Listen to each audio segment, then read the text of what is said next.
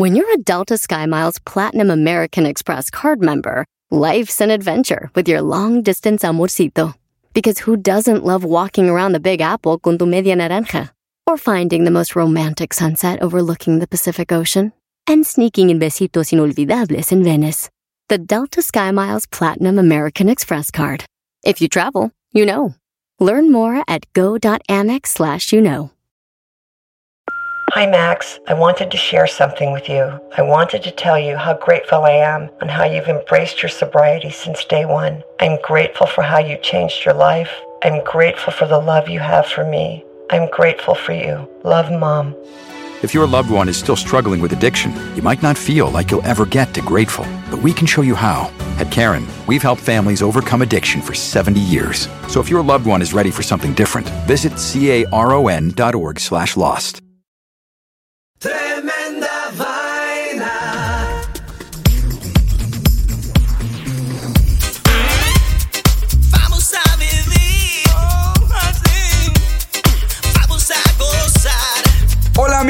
bienvenidos a Tremenda Vaina, el show donde escuchas cuatro historias absolutamente increíbles. pero solo una es falsa, fake news. Hola, soy Danilo Álvarez Soy Román Rojas. y esto es Tremenda Vaina.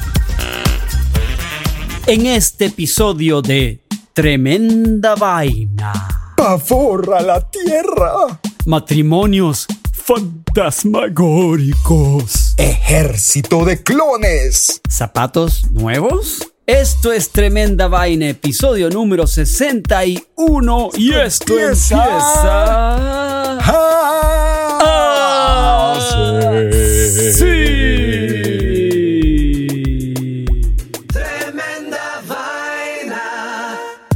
Queridos amigos tremendo vainólogos, bienvenidos a otro episodio de Tremenda Vaina. Y ahora vamos con nuestra primera historia de hoy. Pavor a la tierra. Román Rojas, te cuento que ya pronto se acerca mi fecha de llegada a Nueva York, así es que pronto volveremos a hacer tremenda vaina juntos. Uf, qué bueno. Bueno, pero Y a ver si hacemos nuestros videos otra vez. sí, señor, pero por ahora te tengo algunas historias muy interesantes. ¿Estás listo? Estoy listo, listo, listo. Bueno, aquí te va. Román, ¿conoces la amatofobia? Ajá, no sé, pero tengo miedo de tener, tengo Sí, miedo de tener suena amata, terrible. amata, amata, amatomotofobia. Amatofobia. Bueno, es la fobia, es la fobia a estar en la tierra.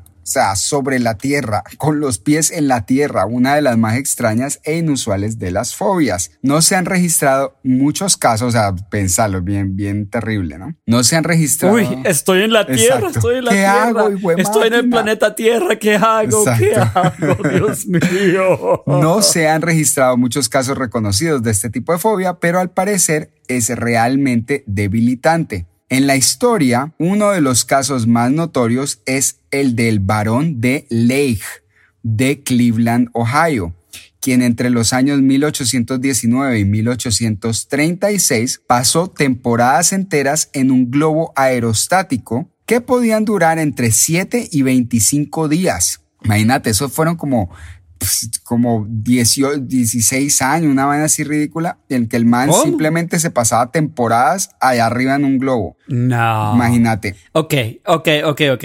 Esta la voy a poner en mi, en mi canastito de las historias de mentira. bueno, vamos Le a voy a ver. apostar. Te cuento. Su fobia a estar en la Tierra era tan grande que una vez prefirió quedarse en el globo durante una horrible tempestad que terminó estrellándolo contra el suelo, dejándolo medio muerto. Su familia Wow. lo encerró para evitar que siguiera con su obsesión de vivir lo más lejos de la Tierra que pudiera. Y se dice que murió loco, poseído por su extraña fobia, Román. Bueno, pues resulta que la amatofobia se registra al parecer exclusivamente entre personas muy ricas que han recibido su fortuna por herencia o como una ganancia ocasional y eh, posiblemente es generada por la sensación de que pueden perderlo todo de un momento a otro y lo único que calma su angustia es estar tan lejos de la tierra como sea posible. En este momento existe un personaje román de cierto reconocimiento que vive con amatofobia. Se trata de Prasad Srivastava. Creo que dije eso bien, no sé, Srivastava. De la India. Imagínate, su familia, que esto es muy interesante, está a cargo de la edición e impresión de casi todos los libros utilizados por los colegios en la India. Su fortuna es tan ridícula, Román, que Prasad vive hace más de cinco años a bordo de un Jumbo 737, volando sobre el Océano Índico a unos 25 mil pies de altura. Prasad pasa alrededor de eh, 45 minutos al día en tierra, siempre en el aeropuerto de Bombay, el tiempo mínimo necesario para reabastecer el avión con gasolina y reemplazar a la tripulación, que cambia dos veces por semana. A cada momento, Román, el avión llamado Hanuman 2, en honor al mítico guerrero volador del Bhagavad Gita, tiene una tripulación de 15 personas, entre el piloto, el copiloto y el ingeniero de vuelo, el personal de cocina, que son tres, dos meseros, si hay invitados traen más, un médico y un enfermero, un entrenador personal, un mecánico, dos personas de limpieza y un experto en comunicaciones y tecnología. Obviamente porque Prasad trabaja desde su oficina en el cielo sin ningún problema porque tiene una potente conexión a internet. Tiene una habitación completa con baño, ducha y tina de hidromasajes, es decir, un jacuzzi. Hay cuatro habitaciones más con grandes comodidades. También cuenta con un comedor para ocho personas, un salón para, para fumar tabaco, una pequeña sala de cine y una cancha de squash. La tiene todo metido en el avión. El avión fue específicamente construido por Boeing para Prasad después de que el Hanuman 1 fuera decomisionado porque las modificaciones que se le habían hecho al diseño del 737 original fueron inadecuadas para satisfacer el extraño estilo de vida de Prasad. Hasta ahora no se sabe cuánto tiempo más vivirá Prasad en el aire, pero al no tener una gran casa, carros y toda serie de gastos de los millonarios normales, es posible que pueda seguir viviendo de esta manera por el resto de su vida. ¿Te parecería vivir, te parecería cool vivir así, Román, en un avión de allá para acá, en el aire? Yo, yo creo que Prasad se siente como me siento yo en este momento, que yo estoy, yo estoy en mi apartamento en Nueva York y estoy tranquilo, relajado, como si nada, Ajá. como si nada pasara para él. Ah, sí, estoy en el aire, ni lo piensa. Claro, ni lo piensa, ni lo piensa. Ni lo piensa. Lo que sí es que en el caso tuyo, si a vos te da por un helado, vos, vos bajas al deli y te compras un helado. No, pero Prasad lo que dice es, por favor, aterricen ya y hagan la vuelta rápido, busquen un helado. y volvamos para arriba. Sí. Quiero McDonald's. Uy, qui- quiero, quiero McDonald's, quiero unas papas fritas, pero, pero recién hechas. Debe tener su mini McDonald's ahí. Eso le faltaría, Román. Le faltaría una ventanita McDonald's con un mancito con gorrito de McDonald's. Con tal de yo poder ver el fútbol todos los fines de semana y la Liga Española y el Champions League, y yo estoy bien. Ah, no, este man seguramente Montado- no tiene montado en ese avión. No tiene problema. Pone ahí. te- si tiene Ah, un bueno. salón para fumar tabaco, imagínate, quién sabe para dónde se irá el humo del tabaco. Y quién sabe qué tabaco se fumará. Pero bueno. Y- o que otros tabaquitos. se Sí, tendrá salón para eso también. Te gusta estar Exacto. high al hombre aprazado. Exacto, bien high. Y nuestra segunda historia de hoy, matrimonio fantasmagórico. Danilo, te cuento que hay un antiguo y oscuro ritual matrimonial que ha puesto alerta a las autoridades en algunas partes de tu país favorito para las historias, que es China. Ah, China es muy bueno, mano. Qué vainas tan locas hacen allá. Y entonces, Bueno, este ritual se trata de las llamadas bodas fantasma. ja, Una ceremonia que busca proporcionar, ¿ok? Un cónyuge a la persona que muere soltera. O sea, si mueres soltero, te buscan para que te cases con ah, alguien. mira qué, qué querido. Para que quedes, para que quedes Emparejado, acompañado, emparejado en el otro emparejado. mundo. No seas un fantasma Exacto. solo como un bobo, ok. Para que no jodas también. Oye, es mejor tener mire- un, mire un ese fan- fantasma emparejado que uno solo. Pero es que mire ese fantasma que está desemparchado. Oye, pobrecito. pobre, pobre fantasma, a pesar. Pero en los últimos tiempos te cuento que varios asesinatos han ocurrido con el propósito de concretar este ritual. No, Román. Claro. No, o sea, eso me cuesta demasiado creer. En abril, Estoy pensando en mi la policía, sí, Ok. en abril la de este año, la policía de la provincia de Shaanxi detuvo a tres hombres después de que el cuerpo de una mujer fuera encontrado en su vehículo. Mientras que la policía en el noreste de China acusó a otro hombre de asesinar a dos mujeres con discapacidad mental, alegando que querían vender sus cadáveres para ser utilizados en las bodas fantasma. No, no, no, no, no, no, no, no, Es como un Tinder, pero en el más allá. Exacto. Y con gente de, de, de aquí involucrada. Y las organizan y las mandan para el más allá para que pueda haber cónyuges. Bueno, pero te cuento, que los creyentes de esta costumbre eh, lle- llevan practicando esto desde, hace- desde hace unos 3.000 años. No. Dicen que asegura a los muertos solteros no estar solos en la vida futura. ¿Ok? En una vida futura. Originalmente, las bodas eran estrictamente para los muertos, un ritual realizado por los vivos para casar a dos personas fallecidas. Claro. Pero en los últimos tiempos se introdujo la idea de que una persona viva se case con un cadáver. No, ¿Qué te parece? no, no, no, no. En los matrimonios fantasmas entre dos personas muertas, la familia de la novia exige un precio por ella. Los factores como la edad y los antecedentes familiares son tan importantes como en las bodas más tradicionales. Wow. Por lo que por lo que las familias contratan a maestros del Feng Shui para oficiar la ceremonia. La, la boda consiste generalmente en la colocación de una placa funeraria de la novia y el novio y un banquete. La parte más importante es desenterrar los huesos de la novia y ponerlos dentro de la tumba del novio. O sea, o sea, ¿Y el novio, pero que el novio recientemente muerto o ya, ya murió también hace tiempo? Ah, eso sí no sé. Me imagino que con tal de No. estar muerto, si estás muerto está bien. La mayoría de los casos se encuentran en el norte y centro de China, como las provincias de Shaanxi, la vecina Shaanxi y Henan, pero Seto Fakchin es un maestro de Feng Shui en Hong Kong. También confirma la existencia de esta costumbre antigua entre las comunidades chinas en el sudeste asiático. ¿Qué te No, me parece? demasiado loco que de pronto si el, si el soltero que acaba de morir soltero necesita una novia, van y matan a alguien para ponerle la novia al tipo. Bueno, eso es porque ponen un precio por, por, por el muerto, ¿no?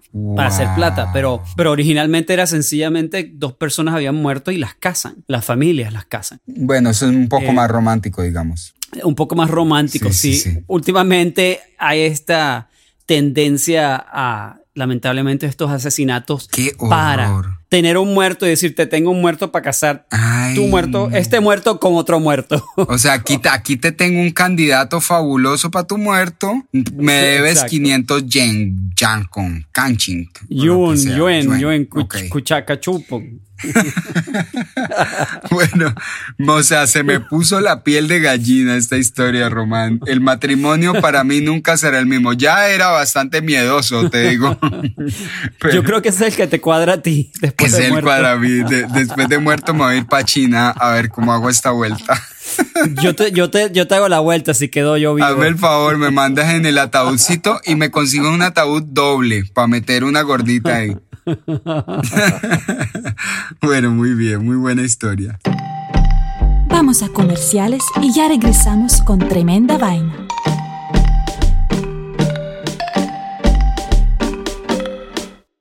Hi, Max. I wanted to share something with you. I wanted to tell you how grateful I am and how you've embraced your sobriety since day one. I'm grateful for how you changed your life.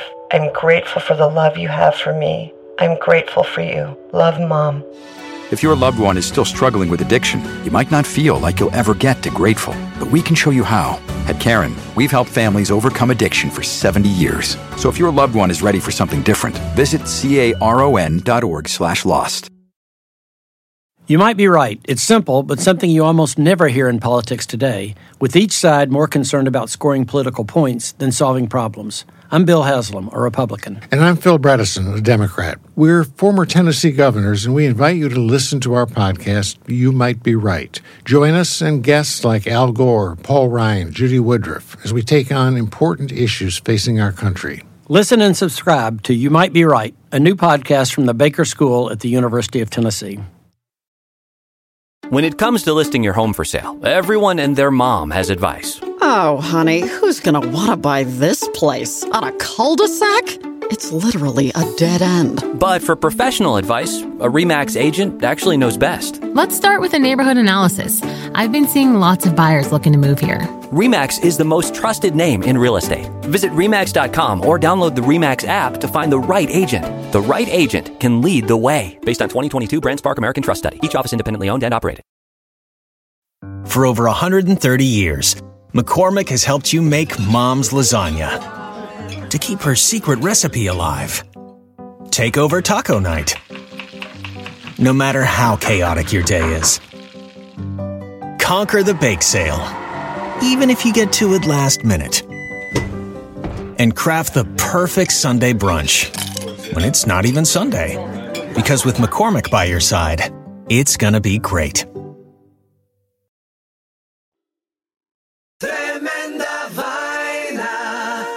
Queridos amigos, bienvenidos de vuelta a Tremenda Vaina. Y la tercera historia de hoy es Ejército de Clones.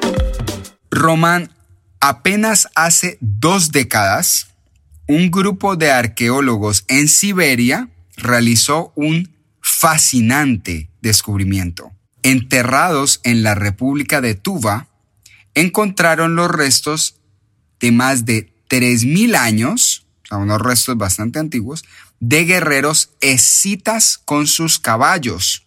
Es- Ujú. Estos legendarios guerreros nómadas pasaron a la historia por su agresividad y por siempre ser enterrados con su caballo. Ah, te sacrificaban el caballo. Imagínate. Era una vaina miedosa. No contentos con dejarlos descansar eternamente, el ministro de Defensa ruso, Sergei Shoigu, anunció recientemente que los va a clonar. Ok, a clonar. Sí, señor. Para invadir a, y para que Rusia invada a. a Bueno, Crimea. bueno, párale bolas. No sé qué va a quedar pa- para, para invadir cuando esto pase, pero pillar la, pillar la vaina. Shoigu, un nativo de Tova, reveló sus intenciones la semana pasada durante la sesión en línea de la Sociedad Geográfica de Rusia. Shoigu no es solo el líder de la organización, sino un cercano aliado del presidente Putin, quien estaba presente en la sesión. Shoigu habló del excelente estado del ADN de los restos conservado por la capa de nieve perpetua siberiana. El ministro, quien presenció la excavación, tuvo un chamán presente para asegurarse de no ir a enfurecer a los espíritus. Te voy a decir, Román, las palabras que dijo literalmente eh, Shoigu al presidente Putin fueron, por supuesto, nos encantaría obtener la materia orgánica y supongo que usted entiende lo que seguiría después. Sería posible hacer algo con ella, como con la oveja Dolly. En general, sería muy interesante. No sé, Román, si recuerdas la historia de la oveja Dolly, ya te cuento. Todo caso, Claro, claro. aunque esta fue una sesión formal y las palabras de Shoigu fueron bastante claras, pueden tener un objetivo político. Recuerda que Rusia Román recientemente envió 100.000 soldados a la frontera con Ucrania. Y bueno, una historia fantástica acerca de guerreros antiguos podría servir como una distracción creada por el Kremlin. Sin embargo, los restos de los guerreros encontrados en el llamado Valle de los Reyes son tan extraordinarios como ciertos. Y su hallazgo es el resultado de excavaciones rusas y alemanas que empezaron en 1998. Pero lo que nadie esperaba era que el objetivo de esta misión sería suplementar el moderno ejército ruso con clones de unos de los soldados más sangrientos de la historia. En su mención de Dolly, Shoigu hizo referencia al primer mamífero clonado. Te acordarás, Román, de la famosa oveja que apareció en todos los periódicos en julio de 1996 cuando el Instituto Roslin de Edimburgo en Escocia anunció el éxito de la primera clonación. Desde entonces Rusia ha hecho grandes avances y ha dedicado esfuerzos a la evolución de la tecnología de clonación, aunque muchos de sus logros son secretos. Si tienen o no el conocimiento para lograr este objetivo de crear el primer ejército de clones está por verse. ¿Te recuerda un poco a Star Wars esta vaina, Román? Un poquito, sí, un poquito.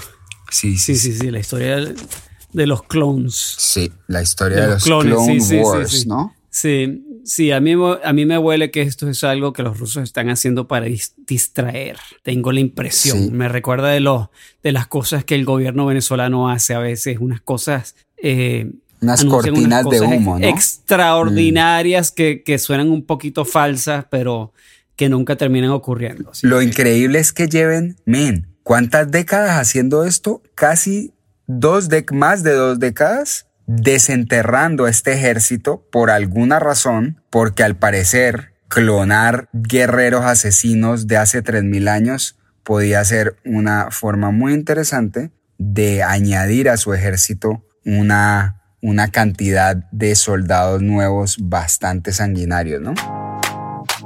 Y la cuarta y última historia de hoy es ¿zapatos nuevos? Bueno, Danilo, te cuento que en el condado nos vamos a Japón. Ok, me gusta Japón, esos manes están loquísimos también. Sí, en el condado de Aichi. Aichi. ese, el que le puso el nombre al condado se pegó en, el dedo chiquito contra la pata de la cama. o, estaba aprendiendo, español y que quería decir Aichu. Me dijo Aichi. sí, estornudó antes. Le preguntaron, señor, ¿cómo le ponemos a esto? Ah, Aichi pan quedó. Aichi. ok, aquí en el condado de Aichi, en el centro de Japón, parece ser un punto caliente para la actividad criminal extraña en estos días, Daniel. Ok. Y ahora podemos añadir un delito más a la lista larga de las cosas, cosas extrañas que ocurren ahí. Por ejemplo, se están robando eh, ¿sabes? Los pianos que tienen la parte que se mueve hacia arriba para uno tocar el piano, que uno cierra la tapa. Sí, sí, sí, sí. Del piano. El piano de cola, el piano de cola, ¿no? En, ese, en este sitio en Japón se estaban mudando, se estaban, perdón, robando las tapas de los pianos. Solamente las tapas. Ajá, qué loco. no sé para qué. Eso es un ejemplo. Pero ahora hay un crimen muy, muy, muy raro que empezó a ocurrir, que es el robo de zapatos de mujer y no solo eso, ah. sino que alguien se los roba y sustituye el zapato robado por uno nuevo. Ajá. Entonces, aquí llega nuestro amigo Hirokaki, no, Hirokaki no, Hiroaki Katsu, de 33 años de edad, que es oficinista en la ciudad de Nagagute, Nagagute, en Aichi, Aichi. Sí, todo suena muy japonés. Ha sido arrestado por cargos de robo según los investigadores, el hombre tenía unos 20 pares de zapatos de distintas mujeres en su casa. Desocupado. Que iban desde botas hasta mocasines, zapatos planos y zapatos de tacón. ¿Qué? El arresto se produjo después de que se descubriera que Katsu era el culpable de cambiar un par de zapatos valorados en unos 5 mil yenes, yuanes, yenes, de una instructora de 23 años en una escuela de música en Nagoya. El incidente ocurrió alrededor de las 10.50 am el 30 de enero de este año, pero la instructora notó algo extraño. Ella estaba en el trabajo. Eh, y en el trabajo los japoneses normalmente se, se quitan los zapatos y se ponen unas, unas sandalias. sí, unas pantuflitas. Sí, y se dio cuenta, se, quitó sus zapatos cuando llegó, se puso sus, sus, sandalias, iba a ir a la casa y de repente se pone los zapatos y dice, wow, pero un momento, estos zapatos se ven nuevecitos. ¿Qué pasó? ya va, yo tenía huecos en los zapatos cuando llegué esta mañana y resulta que los zapatos estaban perfectos, nuevecitos. Entonces dijo que alguien me robó los zapatos y me trajo un par de zapatos nuevos. Llamó a la policía y se quejó, Ajá. ¿no? La mujer se puso en contacto con la policía, sospechando que le habían cambiado los zapatos. Después de que una investigación los condujera a Katsu, la policía arrestó al hombre el 6 de abril, tras lo cual confesó el crimen. Katsu y el instructor nunca se habían conocido antes de que él robara los zapatos. Ajá.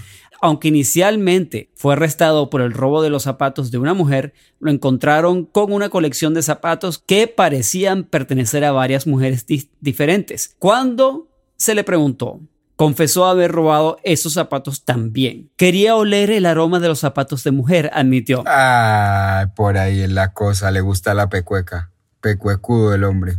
Sí, la policía considera que los delitos fueron premeditados, ya que Katsu se había encargado de reemplazar cada par de zapatos por un par nuevo de la misma marca, estilo, tamaño y color.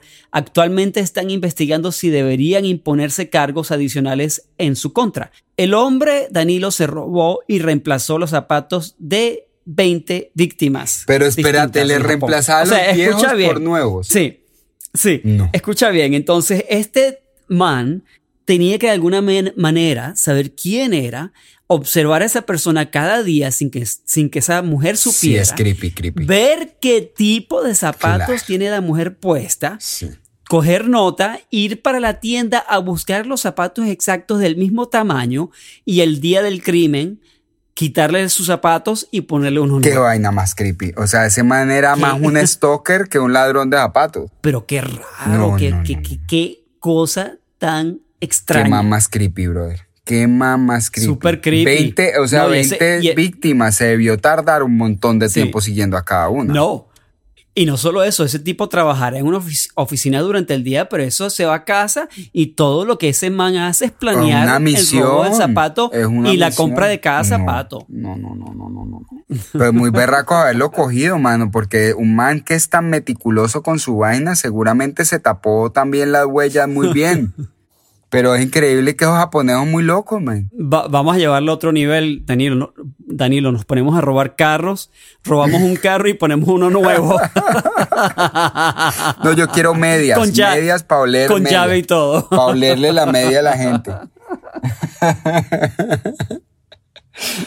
Vamos a observar a, a las víctimas varios días a ver qué medias se ponen, qué color y todo, Sí. y después compramos medias. O sea, lo que me pone a preguntar, lo que, lo que me hace dudar, Román, es, ¿él pagaba por los zapatos nuevos que compraba? Sí, claro. Bueno, esto le costaba un billete. Ahora, lo que me hace pensar es, las mujeres se debieron sentir muy creeped out para, Oh, claro, para total. denunciar a un man que le estaba cambiando los zapatos viejos por unos nuevos, porque las mujeres dirán, viejo, no me importa, no me importa, pero este man me está reemplazando los zapatos. Rarísimo, men. Tremenda. Llegó la hora chimenguanchona, la hora cuchicuchesca. Ahora cuchicuchescamente llegó la hora, Román, y vamos a recordar las cuatro historias de hoy. Recordemos que una, una, solamente una de estas cuatro historias super red contra chifladón son zongas, solamente una es falsa. Así es que, Román, falsa. veme diciendo, ¿cuál es la primera historia que leímos hoy? La primera fue Pavor a la Tierra. Ah, este era de un, un hombre muy rico que tiene una fobia reconocida como tenerle miedo a estar sobre la tierra, es decir, con los pies en la tierra. Así es que el hombre vive hace cinco años en un avión que da vueltas sobre el océano Índico, Román. La segunda historia fue Matrimonios Fantasmagóricos. Esa súper me cripió, Román, no te lo puedo creer, acerca de una gente que quiere que sus familiares que murieron solteros no pasen solteros el resto de la eternidad, así es que a veces pagan para conseguirle una esposa también muertita, lo que ha generado algunas consecuencias que no queremos ni imaginar. La tercera historia, Ejército de Clones. Sí, señor. El primer, no, el, eh, el ministro de Defensa ruso acaba de anunciar que va a clonar unos restos mortales de unos eh, guerreros de hace 3.000 años que se encontraron bajo la nieve de Siberia para convertirlos en el nuevo ejército ruso. Y la cuarta historia de hoy fue zapatos, zapatos nuevos. Este man muy loco, un japonés muy cómico, que le ha dado por ir consiguiendo víctimas a las cuales les quiere oler los zapatos, se los roba, pero no, los va no las va a dejar descalzas, él le da mucha pena hacer eso, así es que les compra zapatos nuevos, el berriondo este, para que no vayan a quejar de, del stalker que tienen. es muy, es muy considerado. Sí, el tipo es muy considerado. Sin darse cuenta que las mujeres quedan totalmente creeped O sea, imagínate uno pues, decir, ¿y mis zapatos qué pasó, mano? Pero bueno, muy buenas historias, Bueno. Román. ¿Estás listo para el redoblante de tremenda vaina? Dámelo, dámelo. Ahí va el redoblante.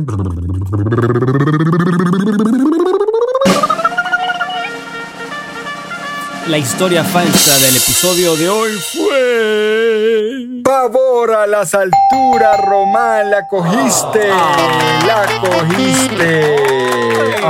Ah, qué lástima. Me gustaba la idea de un man jugando squash a 25 mil pies de altura. A mí también me gustaba la idea de. O fumando, de, todos de- high. de- de- de un, de- de un man viviendo a 25 mil pies de altura como si nada. Como si Como nada. si fuese. Como si el mundo no existiera. normal. Bueno, De todas maneras, estoy feliz de que hayamos traído de nuevo algunos de nuestros países favoritos a tremenda vaina hoy, como la India y China. sí, y bueno, la otra cosa es que para los tremendo vainólogos que nos escuchan, Danilo y yo vamos a por fin estar juntos otra vez en persona Increíble, haciendo increíble, podcast. Román, increíble.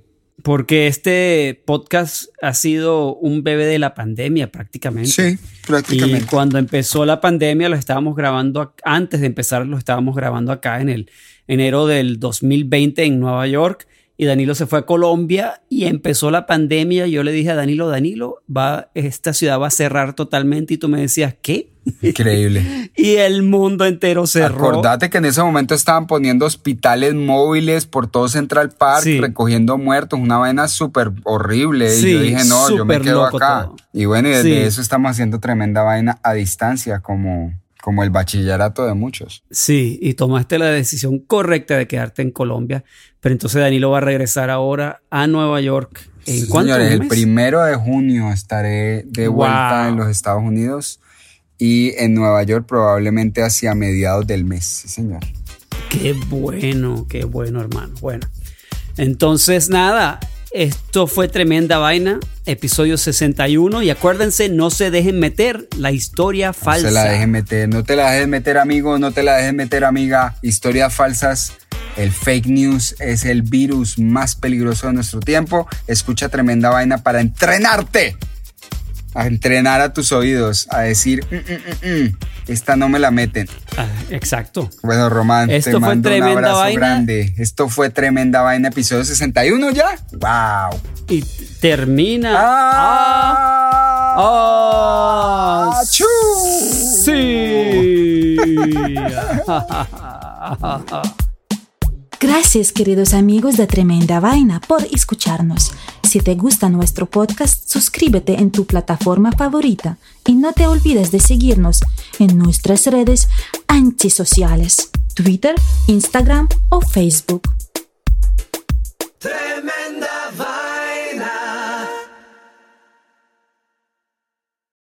Hi, Max. I wanted to share something with you. I wanted to tell you how grateful I am and how you've embraced your sobriety since day one. I'm grateful for how you changed your life. I'm grateful for the love you have for me. I'm grateful for you. Love, Mom. If your loved one is still struggling with addiction, you might not feel like you'll ever get to grateful, but we can show you how. At Karen, we've helped families overcome addiction for 70 years. So if your loved one is ready for something different, visit caron.org slash lost. Is America's primary system working? Is the Electoral College still the best process for electing a president? Could a third party candidate ever be successful? In a new season of You Might Be Right, former Tennessee governors Bill Haslam and Phil Bredesen gather the country's top experts to explore these issues and more as we approach the 2024 presidential election. Listen to You Might Be Right, a new podcast from the Baker School at the University of Tennessee, available now wherever you get your podcasts.